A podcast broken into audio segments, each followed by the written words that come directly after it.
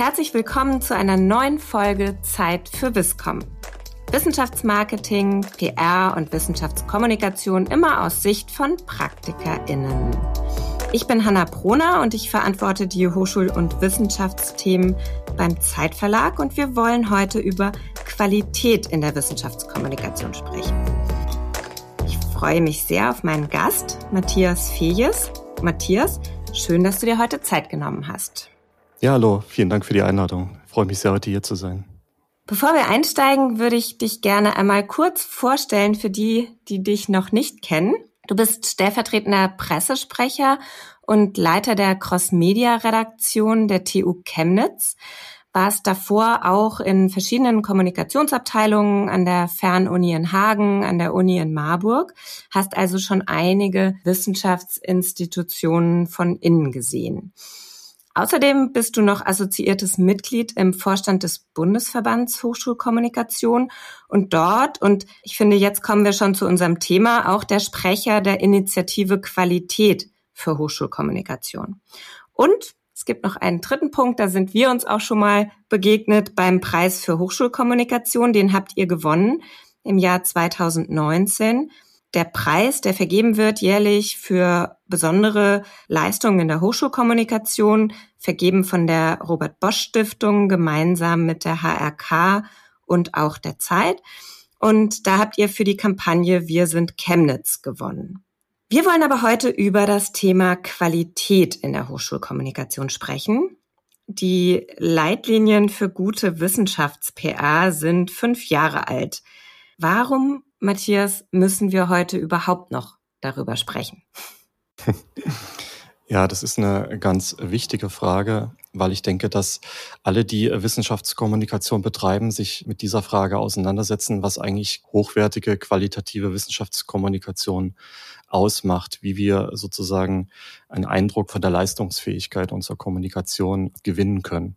Vielleicht um kurz deine Frage zu beantworten. Also ich denke, es ist jetzt gerade, und das haben die vergangenen anderthalb Jahre gezeigt, es war schon vorher auch so, ist unser Berufsstand, denke ich, wichtiger denn je und hat äh, eine ganz hohe Verantwortung, weil wir eben so nah an der Schnittstelle zwischen Wissenschaft und Öffentlichkeit stehen. Also das heißt, unsere Kommunikation und die Qualität unserer Kommunikation hat unter Umständen eben auch sehr direkten Einfluss auf gesellschaftliche, politische Meinungsbildung. Mit hoher Relevanz kommt äh, hohe Verantwortung, um also ein Spider-Man-Zitat etwas abgewandelt mhm. zu verwenden. Und insofern müssen wir uns natürlich sehr intensiv darüber Gedanken machen, wie wir unsere Arbeit einschätzen und auch bewerten wollen. Und ich denke, man kann nicht so eine pauschale Antwort darauf geben. Das leichteste wäre wahrscheinlich zu sagen, schauen wir auf Mighty Nguyen Kin oder auf Christian Drosten. Ja, die haben es ja offensichtlich sehr gut vorgemacht, sind auch berechtigterweise vielfach ausgezeichnet worden für ihre Viscom. Jetzt erst zuletzt mit der Leibniz-Medaille. Aber so einfach ist es dann wiederum doch nicht, weil natürlich nicht jede Forscherin, jeder Forscher ist ein geborener Podcaster, Podcasterin oder steht gern vor der Kamera. Auch nicht jedes Thema eignet sich sicherlich für jedes Format. Also ich denke, dass man, um die Qualität von Wissenschaftskommunikation einschätzen zu können, sich dem Thema von mehreren Seiten nähern muss. Und eine ganz wichtige Seite ist mit Sicherheit äh, die formale.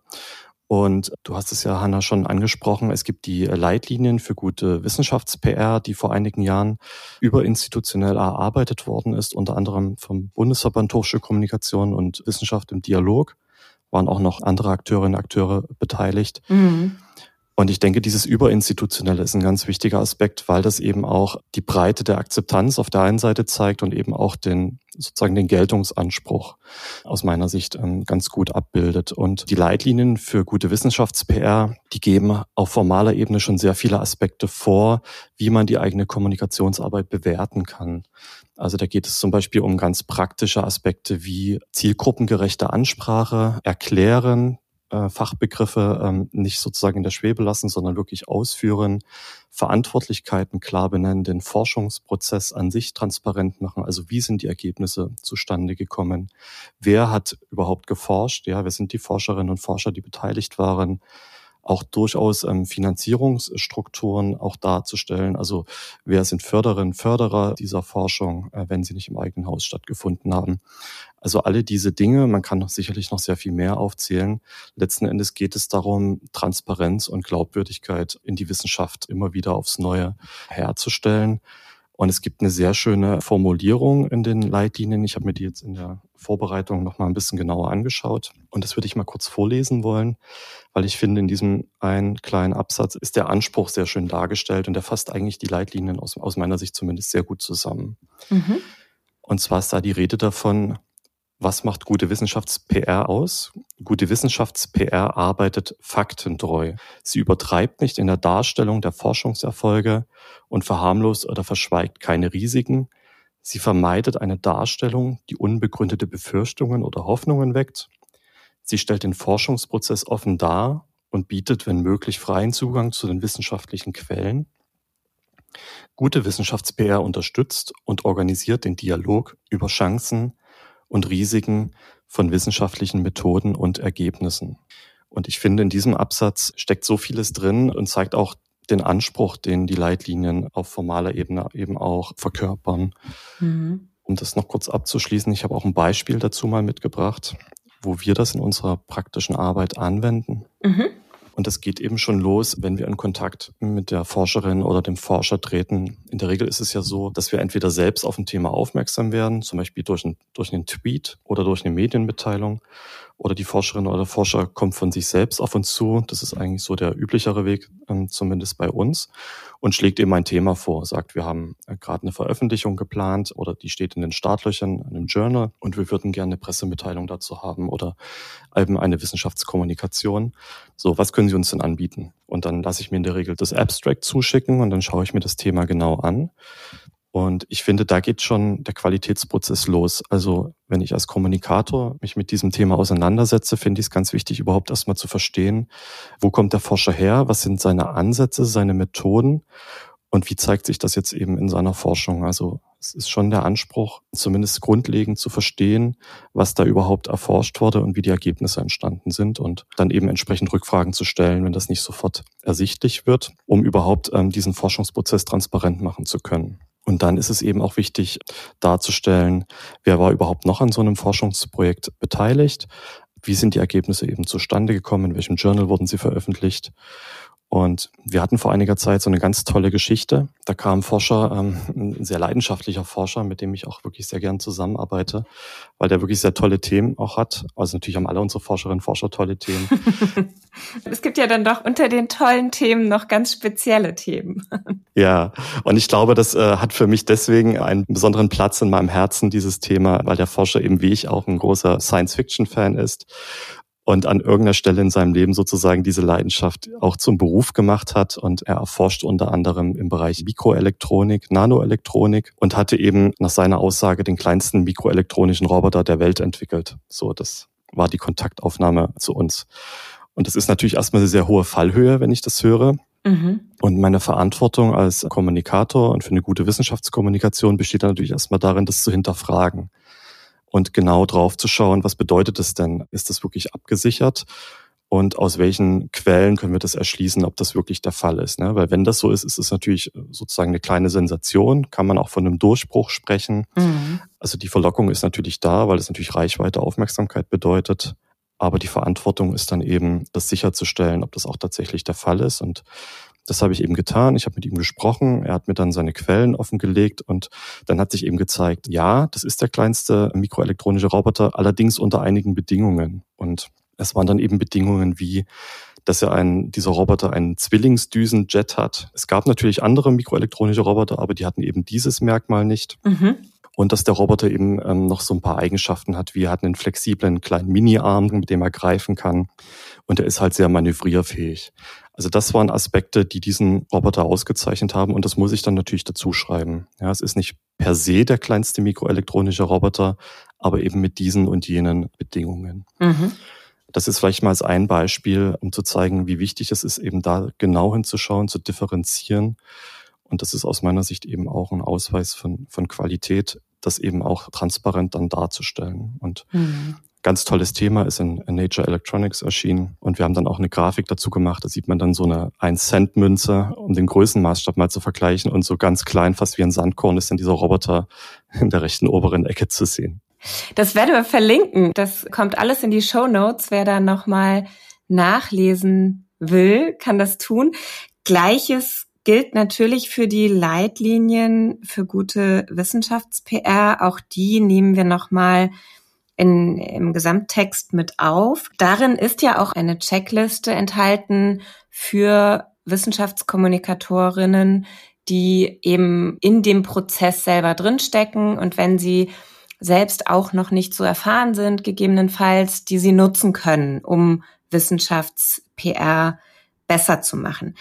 Jetzt ist es aber so, und du hast es auch schon gesagt, wir sprechen dabei häufig von dem Fokus einer institutionellen Wissenschafts-PR. Wissenschaftskommunikation ist aber häufig doch mittlerweile auch sehr direkt, also nicht unbedingt über eine Institution oder über einen professionellen Wissenschaftskommunikator, eine Wissenschaftskommunikatorin vermittelt.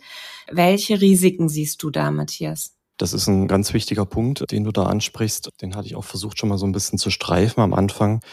Man muss dann natürlich unterscheiden, Wissenschaftskommunikation findet natürlich in verschiedenen Kontexten statt. Ja, sie findet institutionell statt. Das ist eben das, was ich jetzt zum Beispiel mache an einer Universität oder Forschungseinrichtung und natürlich auch überinstitutionell. Ja, also bei Organisationen oder natürlich auch als Privatperson. Gefahren sehe ich jetzt vor dem Eindruck der Pandemie natürlich da, wo es Meinungsdruck und Anfeindung gegen Forscherinnen und Forscher gibt und das vor allem noch in einer aufgeheizten Stimmung, wie wir das jetzt erlebt haben. Und ganz konkretes Beispiel ist äh, da natürlich die Kampagne der Bildzeitung äh, gegen Christian Drosten.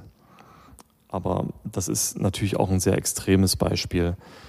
Und ähm, deswegen würde ich auch mehr von Herausforderungen als von Gefahren sprechen, denn ich sehe durchaus die sehr großen Chancen, ähm, gerade für Nachwuchsforscherinnen und Forscher, ähm, mit ihren Themen ähm, auch sichtbar zu werden und Aufmerksamkeit auch in einer breiteren ähm, Öffentlichkeit zu bekommen mit ihren Themen.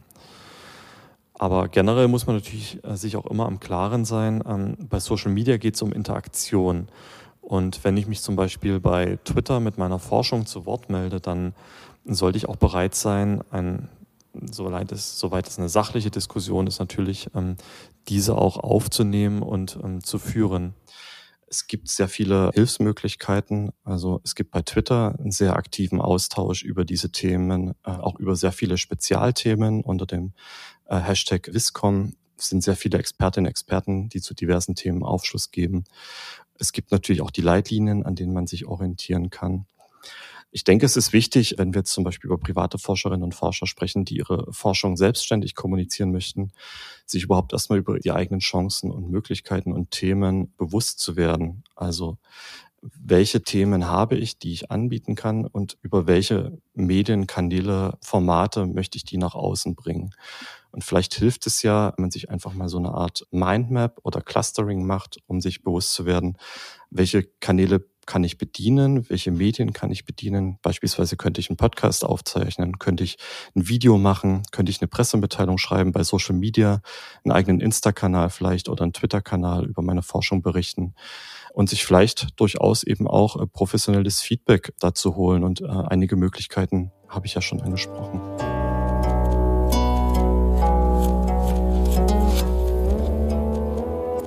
Jetzt bist du auch eben der Leiter eurer Cross-Media-Redaktion und man merkt auch, Social Media ist ja immer stärker ein Thema und die Leitlinien haben sich doch 2016 finde ich noch sehr stark auch mit dem Thema Pressemitteilungen beschäftigt. Wenn ich jetzt aber als Wissenschaftlerin einen TikTok-Kanal habe oder auf einem Science Slam unterwegs bin oder bei Twitter unterwegs bin, gelten denn die gleichen Regeln? Also du hast am Anfang davon gesprochen, Transparenz herzustellen, Quellen anzugeben beispielsweise, den Kontext herzustellen.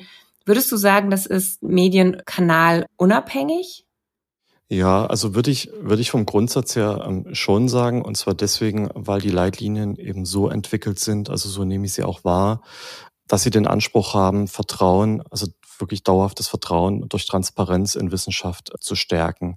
Also insofern geben Sie ein sehr klares Instrumentarium an die Hand, wie dieses Ziel erreicht werden kann. Und du hast natürlich völlig recht, ein TikTok-Video funktioniert anders als ein Instagram-Post, als ein Tweet, ein Posting bei Twitter etc. Ja, die medialen Möglichkeiten sind andere und man vermittelt natürlich auch Inhalte, Themen, auch sich selbst letzten Endes ähm, ganz anders, abhängig von den Medien und Kanälen, die man nutzt. Aber die Art und Weise, wie man die Forschung sozusagen transparent und damit vertrauenswürdig darstellen kann, die kann man natürlich transferieren in das Medium. Ja, ich kann in der Pressemitteilung, ähm, so wie ich das am Anfang beschrieben habe, sehr ausführlich darstellen, wie sind diese Ergebnisse zustande gekommen.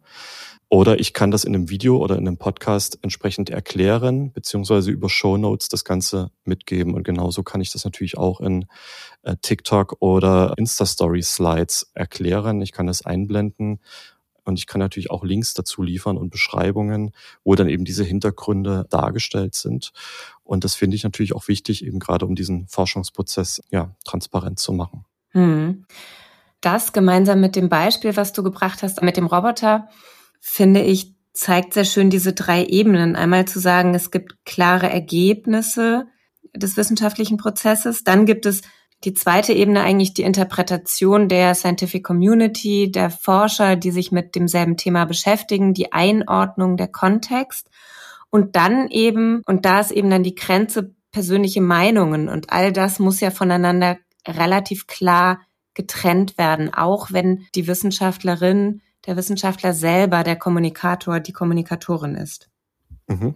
Da würde ich sagen, das macht ja gute Wissenschaftskommunikation dann an der Stelle aus und sind auch in den Laudationes von MIT oder auch Christian Drosten, wenn man sich das angehört hat, warum werden die ausgezeichnet, dann ist es, glaube ich, sehr stark immer diese Transparenz zu sagen, Ergebnisse trennen von Interpretation von Meinung. Mhm, absolut.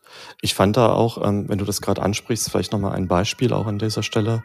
Es gab dieses tolle Video von MIT, ich glaube, das war letztes Jahr, ähm, da ging es um die Unterscheidung What und So What.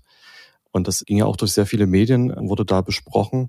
Und da hat sie genau diesen Punkt aufgemacht, den du gerade beschrieben hast, dass Forscher häufig sozusagen das What in den Vordergrund stellen, also was herausgefunden wurde, die Ergebnisse darstellen. Was aber die, die Audience sozusagen, die Zielgruppe interessiert, ist das So What, also die Interpretation. Was mache ich jetzt damit? Und ich glaube schon, das ist ein Aspekt von guter Wissenschaftskommunikation, beides sozusagen ähm, auch zu versuchen, miteinander in Einklang zu bringen. Die Ergebnisse sachlich professionell darzustellen, auf der anderen Seite aber eben auch zu zeigen, was diese Ergebnisse gesellschaftlich äh, bedeuten. Mhm. Ganz klar, ja. Jetzt haben wir schon über zwei Dinge gesprochen. Einmal über die formalen ähm, Kriterien, auch über institutionelle Kriterien.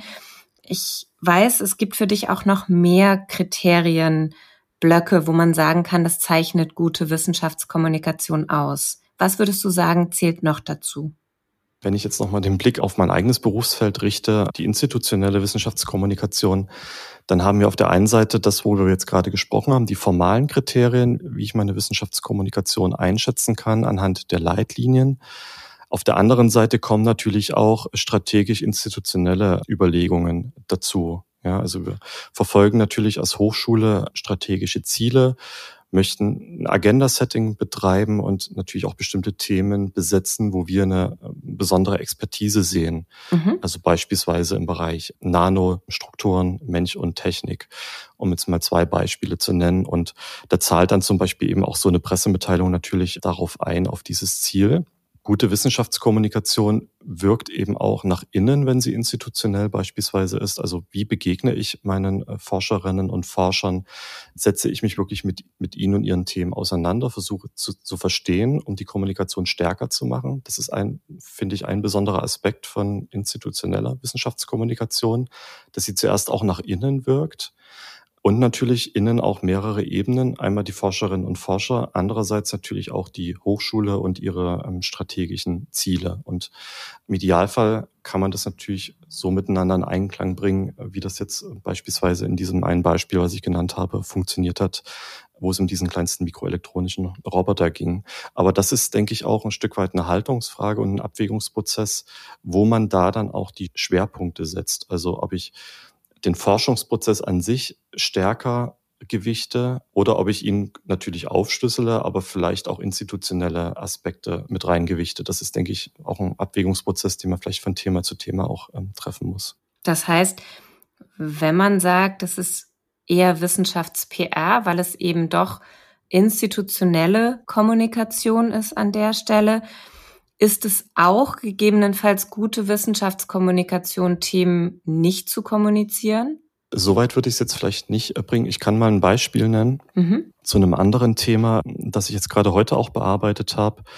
Da ging es um auch ein Ergebnis aus der Grundlagenforschung, um magnetische Speicher. Auch ein ganz tolles Thema. Ähm, also der Forscher arbeitet daran, magnetische Speicher, wie sie beispielsweise in Rechenzentren immer noch verwendet werden, um ein Vielfaches schneller zu machen. Und da wurde jetzt, ist er Teil eines Forschungsteams und hat da wesentliche Grundlagen gelegt und haben wir heute auch ein Video dazu veröffentlicht und auch ein ganz tolles, ganz schönes Thema. Und mhm als ich mich mit dem Thema näher befasst habe, also das lief wieder so ähnlich wie bei dem anderen Thema. Er hat das vorgeschlagen, hat da einen Abstract geschickt, gesagt, das wird demnächst erscheinen. In dem Fall war das Nature Physics. Mhm. Und dann habe ich mir das Thema angeschaut und versucht zu verstehen. Und dann hat sich eben ergeben, okay, er ist Teil eines Forschungsteams und insofern ist dann eben die Überlegung, wie stark gewichtet man dann sozusagen die Akteurinnen und Akteure. Ja, also die Unterscheidung ist, ich stelle den kompletten Forschungsprozess natürlich genauso transparent und umfassend dar, wie ich das sonst auch machen würde. Mhm. Aber die Frage ist, wie stark beziehe ich jetzt die Partnerinnen und Partner mit ein, die an diesem Prozess mitgewirkt haben. Die müssen aus meiner Sicht natürlich genannt werden. Aber die Frage ist natürlich auch erstmal die Federführung. Wer hatte die Federführung inne? Hier war es eben so, dass das unsere Institution gemeinschaftlich eben mit anderen Institutionen hatte. Mhm. Und in dem Fall empfinde ich das zumindest so aus, aus, aus meinem Qualitätsverständnis heraus, dass ich die dann natürlich genauso gleichberechtigt äh, mit einbeziehe.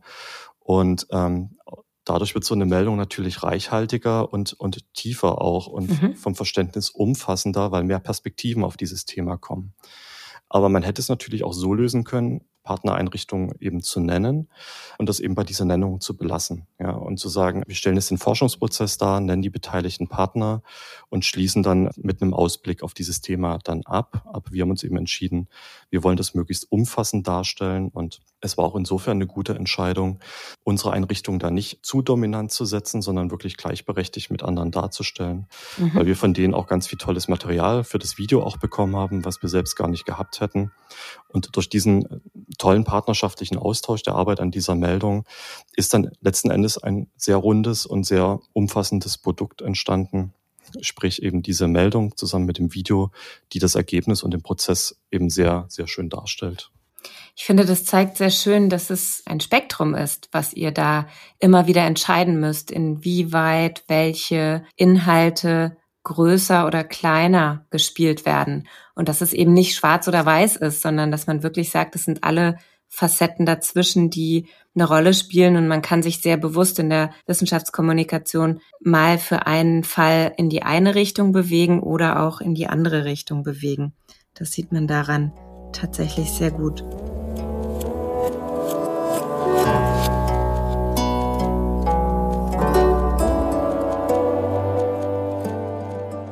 Würdest du sagen, es gibt noch weitere Merkmale, die gute Wissenschaftskommunikation auszeichnen?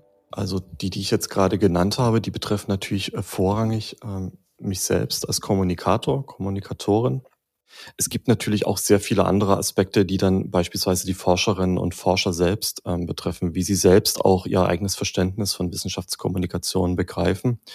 Und da stelle ich jetzt fest, in den letzten Jahren viel verstärkter, als es jetzt am Anfang meiner Berufslaufbahn war, dass Forscherinnen und Forscher viel proaktiver auf uns zukommen und auch viel proaktiver beispielsweise crossmediale Inhalte einfordern. Und Vielleicht hat das auch was damit zu tun, dass wir es natürlich auch sehr offensiv anbieten bei uns, aber ich denke, dass da auch ein Wandel stattgefunden hat, mhm. dass Forscherinnen und Forscher erkannt haben, dass sie eben mit diesen medialen Möglichkeiten ihre Forschung eben nicht nur sozusagen von einem, von einem Öffentlichkeitsarbeitsaspekt darstellen können, sondern auch in der Tiefe und über Storytelling, über Agenda-Setting dadurch auch eine breite Zielgruppe erreichen können und wenn Sie sich dafür an uns wenden, uns als vertrauenswürdige Partnerinnen und Partner sehen, dann ist es natürlich auch ein Ausweis von Qualität.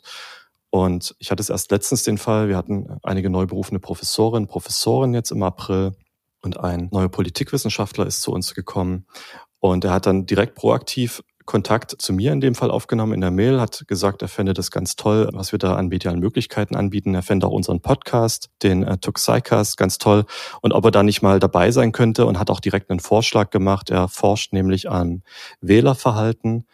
Und es ist natürlich in einem Wahljahr, ähm, jetzt waren auch vor einiger Zeit die Wahlen in Sachsen-Anhalt, mhm. ist es natürlich sozusagen Viscom Gold, was wir da direkt. das würde ich auch da sagen. Das ist, äh, das ist äh, nicht vom Thema her dann nicht die schwere Kunst, es zu platzieren. und das, das Gold haben wir dann natürlich sofort äh, geschürft, um nochmal weiter in dem Bild zu bleiben und haben dann natürlich auch ein Angebot ähm, gemacht und der Podcast hat stattgefunden und wurde dann auch von äh, Medien hier in der Region überregional auch aufgegriffen im Zuge der Wahl. Aber das, was ich damit verdeutlichen wollte, ist einfach das Bewusstsein bei Forscherinnen und Forschern über die Bedeutung dieser Form von Wissenschaftskommunikation. Und wie gesagt, wenn Sie uns da als vertrauenswürdigen Partner verstehen, finde ich, ist das auch ein deutlicher Ausweis der Qualität und eines Qualitätsverständnisses auch. Das kommt bei dir in all deinen Beispielen, die du mitgebracht hast. Ich lese immer wieder den Appell für strategische Kommunikation, die richtigen Themen reflektieren, die richtigen Zeitpunkte, die richtigen Kanäle auszuwählen.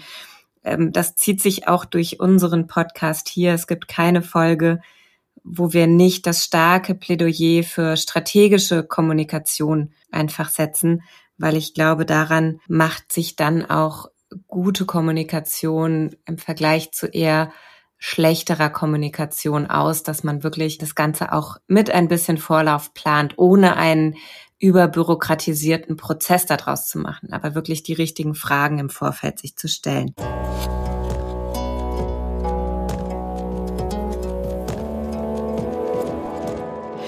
Jetzt möchte ich noch zu einem Thema kommen, nämlich dem Thema Evaluation um bewerten zu können, ob eine Maßnahme oder Wissenschaftskommunikationsmaßnahme, die man selber umgesetzt hat, auch wirklich gut war, braucht es ja Evaluationen, Bewertungen innerhalb des Prozesses. Welche Tools setzt ihr ein, um auch eure Wissenschaftskommunikation bewerten zu können und auch nachjustieren zu können im Zweifelsfall? Das ist eine sehr gute Frage, auch eine sehr wichtige. Die beschäftigt uns auch sehr intensiv. Und auch da, denke ich, muss man auch ein Stück weit zumindest von mehreren Richtungen rangehen. Du hast es ja schon angesprochen, moderne Wissenschaftskommunikation ist strategische Kommunikation und da gebe ich dir völlig recht. Und zu einer strategischen Kommunikation muss man natürlich Ziele definieren, Zielgruppen und dann auch überprüfen, ob diese Kommunikation erfolgreich ist. Und auf der einen Seite kann man sagen, wir haben im Bundesverband Hochschulkommunikation, jetzt konkret in der Initiative ähm, Qualität, einen Leitfaden zur Evaluation von Wissenschafts- und Hochschulkommunikation entwickelt. Der steht auch allen Mitgliedern im Bundesverband zur Verfügung zum Download. Und der sieht ein Stufenmodell vor, um die eigene Kommunikation äh, bewerten zu können. Es gibt also vier Stufen und jede Stufe ähm, greift einen separaten Aspekt von Kommunikation auf. Also die erste Stufe beginnt sozusagen mit dem Input. Was muss ich an Ressourcen in eine Kommunikationsmaßnahme ähm, reingeben? Als nächstes kommt der Output, also was bekomme ich ähm, für dieses reingegebene Ressourcen raus? Zum Beispiel Qualität wäre eine Form von Output oder eben Inhalt und Reichweite. Mhm. Die nächste Stufe wäre der ähm, Outcome.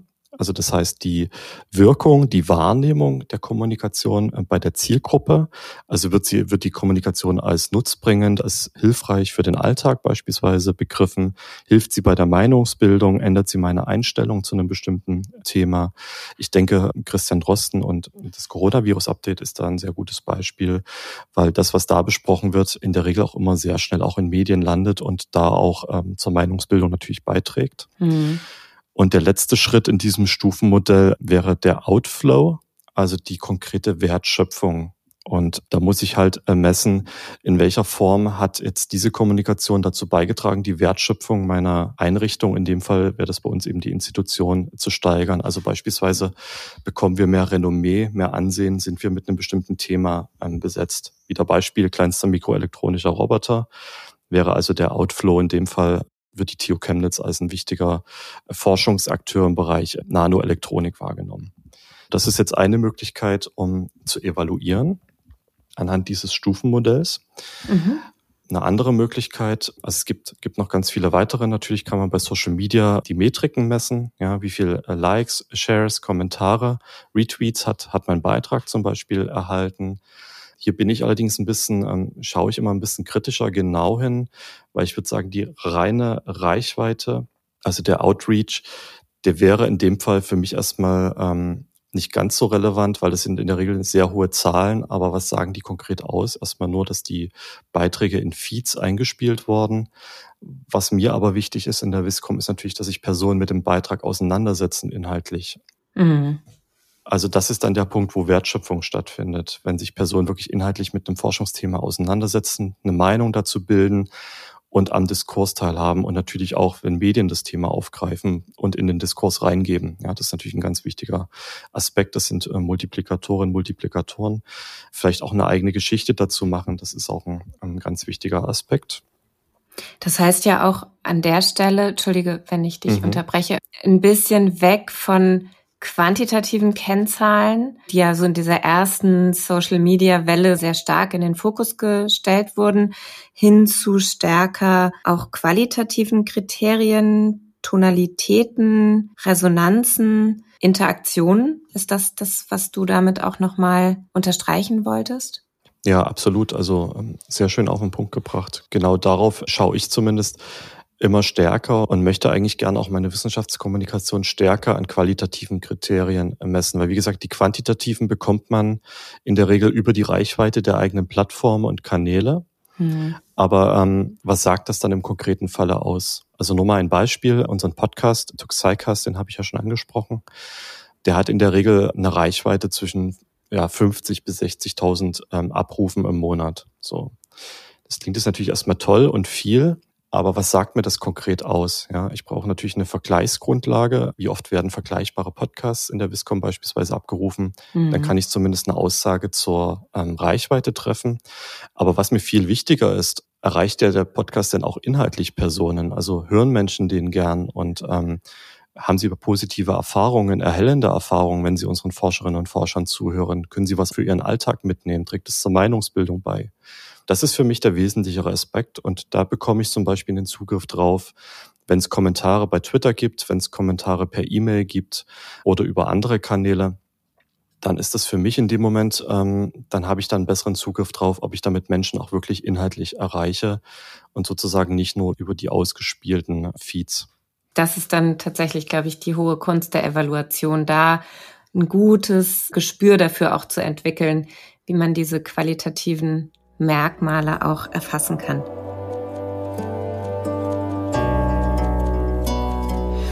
Ich merke schon, gerade bei dem Thema Evaluation würden mir noch ganz viele Punkte einfallen. Vielleicht machen wir da noch mal irgendwann eine eigene Folge und ich lade dich noch mal ein. Aber wir haben ja auch ein äh, Kriterium, dass wir sagen, so etwa eine halbe Stunde wollen wir immer in diesem Podcast anpeilen. Deshalb würde ich dich gerne noch mal fragen wollen, wenn du sagst, du hast schon über MIT gesprochen, du hast auch über äh, den Drosten-Podcast gesprochen. Was sind so deine Top drei richtig guter Viscom-Projekte, die einem hohen Qualitätsanspruch entsprechen? Was würdest du da sagen können? Ja, also gibt's ganz viele tolle, mit denen ich mich auch auseinandergesetzt habe und die ich auch ähm, wirklich auch empfehlen kann. Das ist einmal Expedition Arktis. Das ist eine Dokumentation, die ist, glaube ich, letztes Jahr erschienen bei den öffentlich-rechtlichen. Und die haben da das äh, Forschungsschiff Polarstern äh, begleitet. Ähm, vielleicht haben das die Hörerinnen und Hörer ähm, auch Kenntnis davon genommen. Das ist äh, das Expeditionsschiff wird vom Alfred Wegener Institut betrieben und das war ein großes internationales Projekt mit mehreren hundert Forscherinnen und Forschern. Die haben sich an so einer Eisscholle festfrieren lassen mit diesem Forschungsschiff und sind dann, glaube ich, ein Jahr lang durch die Arktis getrieben. Und ähm, das Ziel war, den Klimawandel besser zu verstehen, unter anderem. Das ist äh, ich, ein kleines Sneak Preview. Dazu gibt es eine ganze Folge mit Sebastian Grote, dem Kommunikator vom AWI, ähm, weil ich es auch als eins meiner absoluten Highlights sehe. Da haben wir eine Folge gemacht, wo Sebastian uns nochmal mitnimmt Also alle Hörer können eine eigene Folge zum Thema Expedition Arktis sich anhören. Das wusstest du nicht an dieser das, Stelle. Das war nicht abgesprochen. Das ist auf jeden Fall ein ganz, ganz tolles Projekt. Und wer da auch in die Kampagnenplanung ein bisschen tiefer einsteigen will, dem sei diese Folge empfohlen. Dann sage ich an der Stelle vielleicht gar nicht so viel mehr. Die ist, glaube ich, auch in der Mediathek noch einsehbar mhm. und wirklich eine große Empfehlung, ein sehr tolles Stück ähm, Wissenschaftskommunikation. Ein anderes Projekt, gut, Mighty und ähm, Christian Drosten, es ist, die sind natürlich super bekannt inzwischen, aber ich kann es trotzdem wirklich nur wärmstens empfehlen und ich mag auch tatsächlich MyLab total gern, weil MIT das schafft, finde ich, auf mehreren Ebenen gute Wissenschaftskommunikation zu machen. Also auf der einen Seite sich journalistisch mit Wissenschaftsthemen auseinanderzusetzen, die auf einer Ebene der Wissenschaftskommunikation zu reflektieren und dadurch auch natürlich einen Beitrag überhaupt zu dem Thema Wissenschaftskommunikation auf so einer Metaebene auch zu leisten. Also das heißt, Wissenschaftskommunikation betreiben und über Wissenschaftskommunikation sprechen. Das leistet dieses Format und deswegen finde ich es ganz toll und ziehe da auch immer wieder tolle Erkenntnisse draus. Mhm. Und ein Thema, das mir auch besonders am Herzen liegt, ist tatsächlich auch eins von uns. Das ist unser Podcast, den ich jetzt auch schon mehrfach angesprochen habe, den ich aber auch wirklich sehr toll finde, nach wie vor und den ich nach wie vor auch sehr gern höre. Jetzt inzwischen drei Staffeln und hat auch einen Spin-off zu einem Sonderforschungsbereich bekommen. Und ich finde den deswegen so besonders, diesen äh, Podcast, weil er auf der einen Seite zusammen mit einem Forscher entwickelt wurde, dem Andreas Bischof, und zusammen auch mit einem Medienpartner von uns, Detektor FM. Und die Idee war, das als Wissenschaftskommunikationsformat aufzubauen, bei dem aber die Wissenschaft von Journalisten aufgearbeitet wird. Also das heißt, der wird extern produziert und das Produktionsbüro, die Journalistinnen und Journalisten setzen da ihre Themen, gehen selbstständig auf ihre Ansprechpartner zu und wir distribuieren das über unsere Kanäle. Und ich finde, so entsteht nochmal eine ganz eigene Sicht und eine ganz eigene Tiefe auf die Themen bei uns und auch auf die Forscherinnen und Forscher. Und deswegen finde ich dieses Format so toll und besonders. Ja, Matthias, vielen, vielen lieben Dank bis hierhin. Wir lassen dich aber nicht gehen ohne unsere Viscom-Vision etwas, was wir in jeder Folge machen. Nämlich wir versetzen dich in die luxuriöse Lage, dass du alles Geld der Welt hast und alle Möglichkeiten, eine Viscom-Maßnahme umzusetzen. Für welche Vision würdest du dich entscheiden? Das ist natürlich die Situation, die sich, glaube ich, alle Kommunikatorinnen und Kommunikatoren der Wissenschaftskommunikation wünschen würden. ich bin ein aufmerksamer Hörer eures Podcasts und es wurden auch schon sehr viele ähm, ganz wichtige Dinge ähm, genannt. Und ich denke, ein Aspekt, den ich spannend fände oder der mir auch schon länger vorschwebt, wäre ein Living Lab zur Verfügung zu stellen an einem zentralen Platz des Standortes, an dem sich eine Forschungseinrichtung befindet, ob das jetzt eine Universität ist oder eine außeruniversitäre Forschungseinrichtung. Und in diesem Living Lab könnten Menschen mit Forschung sehr direkt und sehr niederschwellig äh, in Kontakt kommen, sich mit Forscherinnen und Forschern unterhalten und vielleicht sogar Teile des Forschungsprozesses beobachten und selbst auch vielleicht sogar Forschungsprojekte anstoßen. Und eine ähnliche Idee verfolgen wir in einem viel kleiner skalierten Rahmen, allerdings im Rahmen von einem äh, Forschungs-, also von einer Forschungsgruppe. Und zwar geht es darum, wir haben uns überlegt, dass wir einen Schaufensterzeiler eines äh, großen Kaufhauses in unserer Stadt nutzen könnten und in dieses Schaufenster eben ein ein Labor sozusagen äh, einbauen oder, oder hinstellen mit verschiedenen Exponaten und in dem eben auch äh, kurze Erklärfilmchen und kurze Audiostücke mit Erklärungen laufen.